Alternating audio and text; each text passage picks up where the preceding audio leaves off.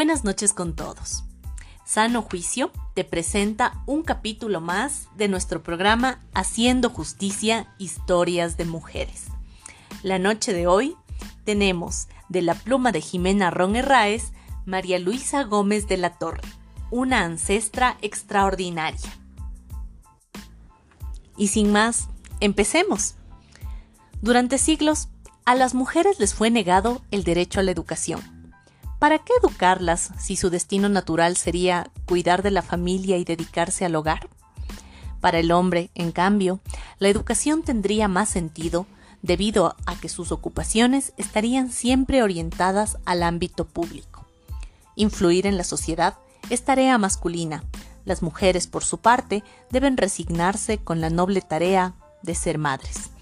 Estas afirmaciones tan repetidas antaño aún se siguen escuchando en ciertos lugares del mundo.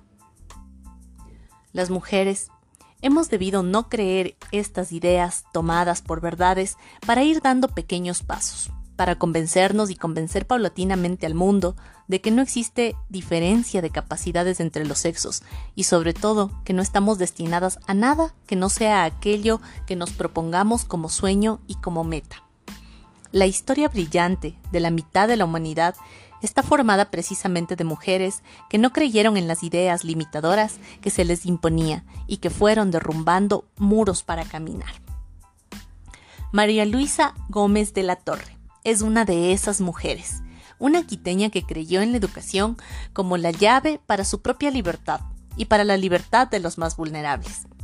Nació en 1887 en el seno de una familia de origen humilde lejana a su padre y por tanto con una madre de esas que logra formar espíritus indomables. Estudió en el Colegio Manuela Cañizares y se graduó como docente, ocupación que a inicios del siglo XIX era considerada adecuada para las mujeres.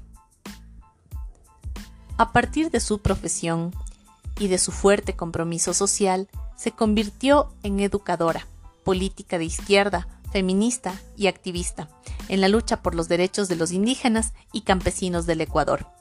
María Luisa estaba convencida de que el laicismo y la educación bilingüe era fundamental para alcanzar no solo el desarrollo de la sociedad, sino también la eliminación de las desigualdades, no solo entre los sexos, sino también entre las razas. Se identificó con las ideas socialistas y perteneció al Partido Comunista Ecuatoriano.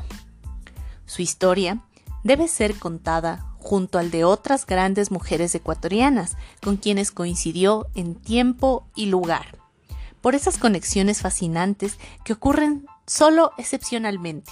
En el ámbito educativo, con María Angélica Hidrobo y Otilia Jaramillo. En el ámbito político, con Aurora López, Isabel Herrera y Ana Moreno. En la lucha feminista, con Matilde Hidalgo de Procel y Nela Martínez y en la defensa de los indígenas de Cayambe con Dolores Cacuango. A María Luisa Gómez de la Torre y a esas mujeres ecuatorianas extraordinarias les debemos el continuar caminando. Cada vez que una mujer del Ecuador sienta que no puede avanzar, que no quiere seguir, que no la dejan continuar, que le está prohibido subir, debería recordar estos nombres. Estas ancestras estuvieron ayer para abrir a puños nuestro camino y aún ahora nos susurran al oído. Vamos, las mujeres somos invencibles. Gracias por escuchar esta historia. Un capítulo más de Haciendo Justicia, Historias de Mujeres. Narró para ustedes Katia Yepes y esta historia fue escrita por Jimena Ron Herráez. Espero vernos pronto. Buenas noches.